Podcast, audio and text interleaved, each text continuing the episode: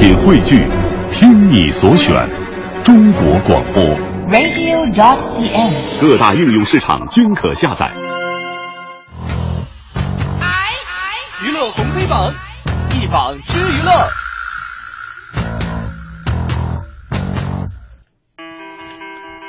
娱乐红黑榜一榜之娱乐，我们先来看一看今天娱乐黑榜的第一条啊，这个成龙啊，感叹难陪房祖名过年，希望他不要活在我的阴影下。不是活在刘乐的阴影下，是成龙自己的阴影下。对，就这个父子的这个感情还是有一点点。哎，这个反正这个教育，我觉得是成了问题哈。哎，是的。呃，根据香港媒体报道呢，因为容留他人吸毒罪被判的这个房祖名呢，嗯将会在下周获得释放哈。哦，那他的父亲成龙呢，昨天也是现身活动的时候也说了，说因为最近在忙着这个芯片的宣传，到时候是不会到北京去接房祖名的，也不能够一家共度春节。哎呦，你看，啊，不过就对房祖名在这个看守所这个几个月呢是非常的放心，会让房祖明自己决定以后路要怎么走，不希望他活在自己的就是不活活在成龙的阴影之下。因为成龙的这个名气毕竟太大了嘛。对嗯这个，而且呢，对他的教育也确实有出现了问题。嗯呃，但是呢，说我我和太太林凤娇呢，永远都是祖明的后盾啊。我就想说啊，这个《三字经》大家可能都背过，或者多多少少听过，子不教，父之过；教不严，师之惰。呃，你作为一个父亲，其实是一半是父亲，一半就是他人生的导师嘛，对吧？对那人生的路确实说需要自己去选择，但是你说作为父母，最应该做的不应该是在孩子选择的过程当中帮他去指引航程吗？不要误入歧途嘛，但是你看成龙，他确实在事业上哈，这攀登了一个又一个高峰。有用吗？他时间上陪自己的妻子，包括孩子的这个时候，哎呦，太少。太少了，包括还有一个小龙女，对不对？嗯所以我觉得，哎呀，怎么说呢？这一家三口啊，我觉得包括林凤娇作为妈妈也也应该去进行一个反思啊、房祖名就更应该反思。那作为父亲的成龙，同样应该反思。是否有机会再见你一面，妈妈？我犯了错，你会原谅我吗？我已经踏上了末路，别人眼中的亡命之徒，哪里还有我的藏身处？我的兄弟离我远去，我还傻乎乎的相信道义，所谓的人性，莫非要用血和泪来换取教训？不想再混下去，小说看完这一票，就不再聊 Loki，想着想着，我的眼泪就流不停。出发了，不要问那路在哪。其实人生的路吧，有时候你真的是没有机会再重复的，每天都是直播，你一旦一步走错的话，就很难再回头了。嗯所以说，这个时候父母出现的，就是父母应该是在我们身边进行够对我们进行一个引导的，是吧？对。好吧，接下来看看今天娱乐黑榜的第二条。嗯第二条啊，说的也是从这个之前啊，这个哎呀，得又吵了有小半个月吧。哎呀，刘强东跟奶茶的这说实话，真分分合合都，不想再提他们俩了。但是我我我知道大家还是有一颗这个 八卦的心，来说一说这个事儿。这事儿啊，就是这个，哎，新夫人还是未婚妻呢？这个网络爆出这个刘强东啊，这个改口称奶茶妹妹为太太。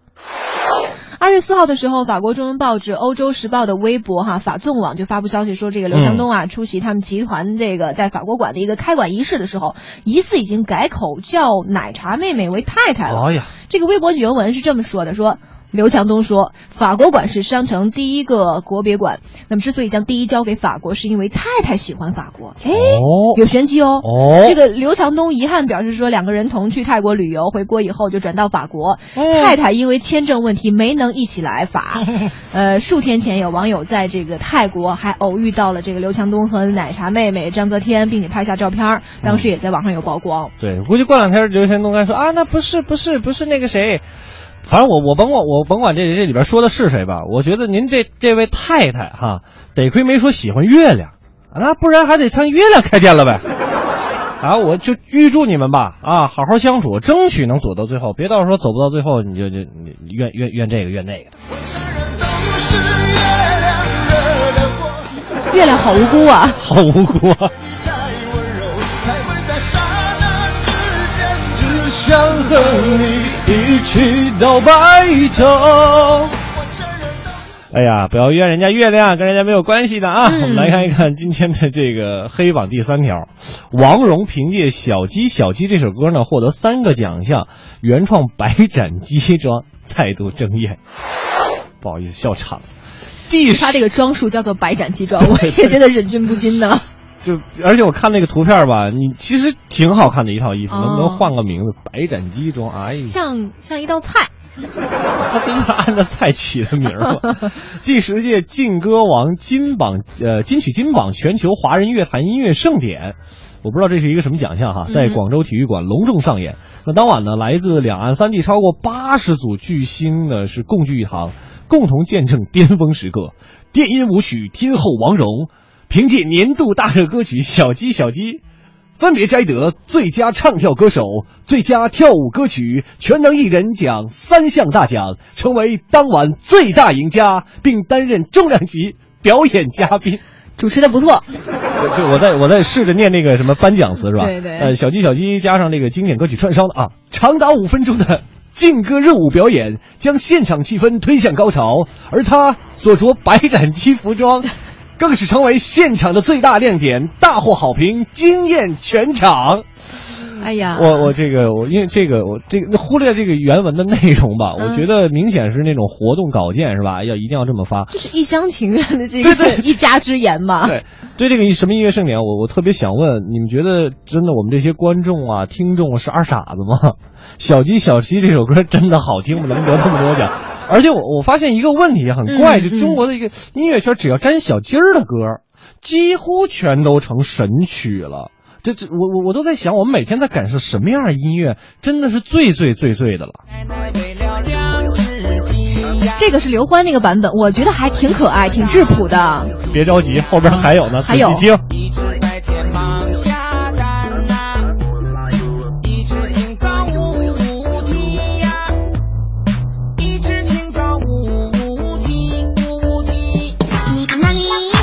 你看那里还有小鸡哟，小鸡哔哔哔哟，小鸡哔哔哔哟，小鸡哔哔哔哟，小鸡哔哔哔哟，小鸡哔哔哔哟，小鸡哔哔哔哟。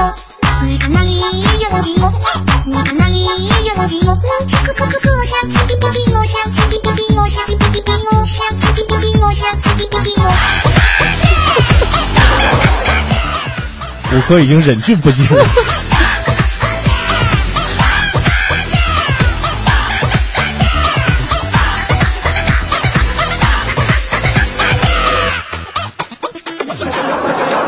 就是刘欢那段听完，听到那个一一个少女的声音唱那个小小鸡，那我不知道是什么进行曲哈，就觉得是中国好舌头。后面那个就直接是轰炸机来了。哎呦，这对对对，你这个定位很准，轰炸机，好吧？这个接下来我们娱乐红榜，娱乐红黑榜榜单继续。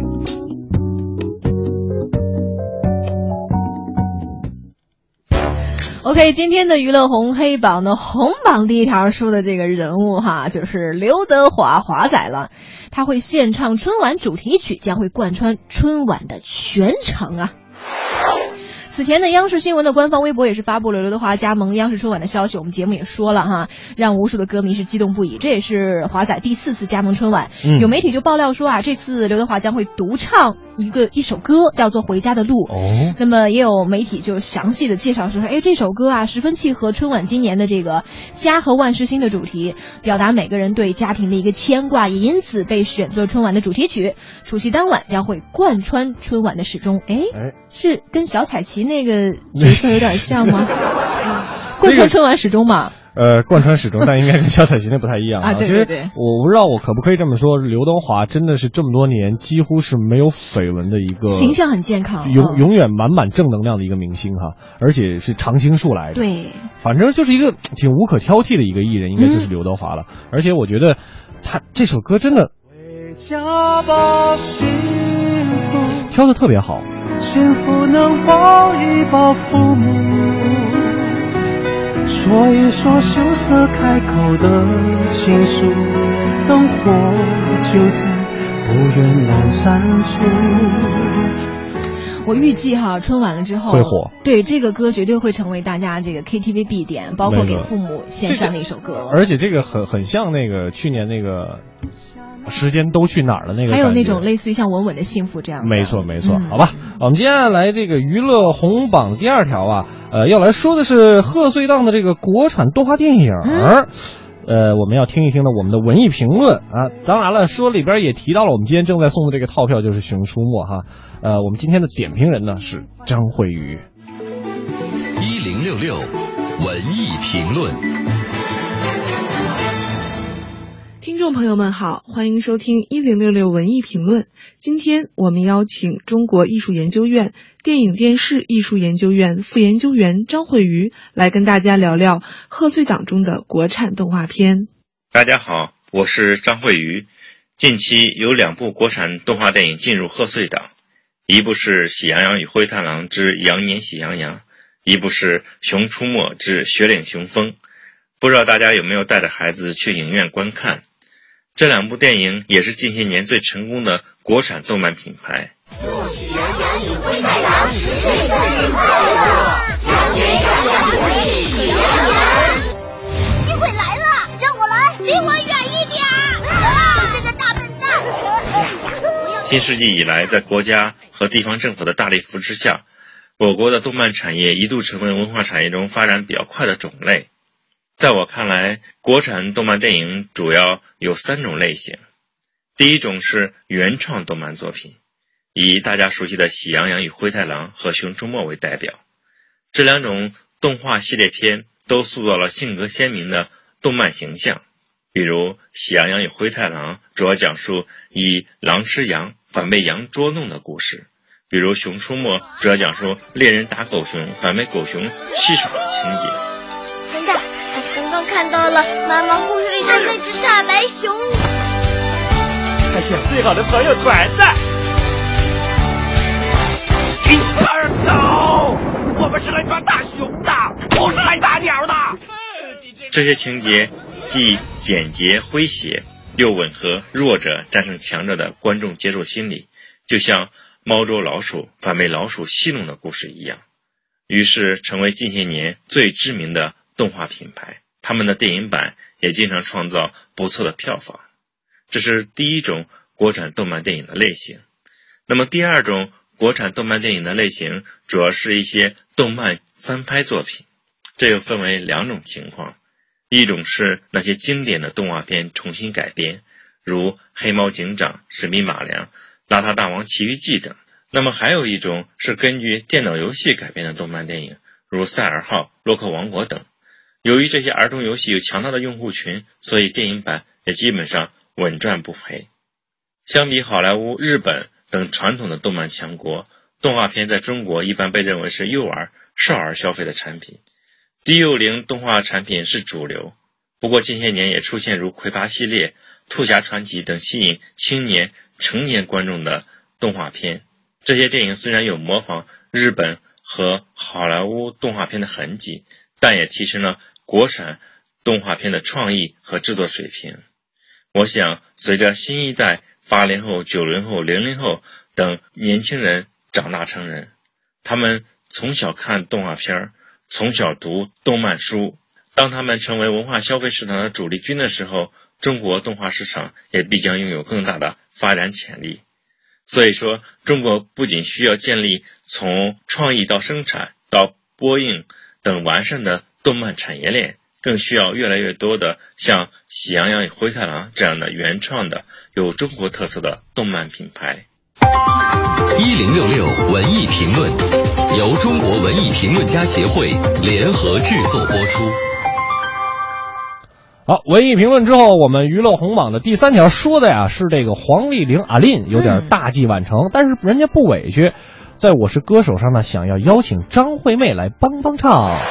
黄丽玲是谁？这个问题呢，我是歌手第三季开始之前，很多观众可能都会有这样的一个疑问。对，名字太陌生了。对，但是在几场竞演过后呢，不少观众啊折服在阿令的这个歌声当中啊，呃，他的这个人气呢也是扶摇直上。天生歌姬的名字啊，这个这样的一个外号呢，也是获得更多的认同。对，那昨天呢，在这个接受媒体采访的时候，呃，对于迟来的名气啊，阿令说了，我并不在意。那在他看来呢，呃，之前的几年打拼就是一个积累的过程。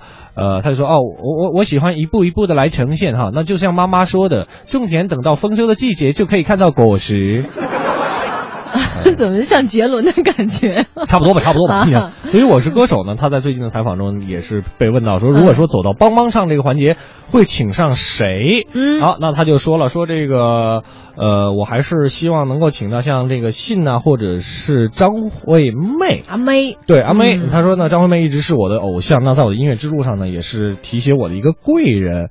呃，我第一次能站上小巨蛋小巨蛋那个那那舞台嘛，舞台嘛，对，对，嗯也是因为演出了他的音乐剧《爱上卡门》嘛。哦，哎，我说这一季的这个黄丽玲其实很像上一季的邓紫棋，对，包括后期出现那个希拉也是嘛，就是之前没什么名气，但是一开嗓哇，惊艳全场。对对对对，但是要说的是，我说就是千万别因为现在有点火了，就跟邓紫棋似的，说实话有点作。对各种负面新闻爆出对对，所以说现在还是很不错的，包括歌唱的是真的不错，用实力说话。没错。每个人都在说这种爱情没有知道你永远都不能够爱我。其实我只是希望你有时想一想我，一切已经渐渐渐渐，什么都不再说。睡不着的时候，会不会有人陪着我？难过的时候，会不会有人安慰我？我想说话的时候，会不会有人了解我？我忘不了你的时候，你会不会来疼我？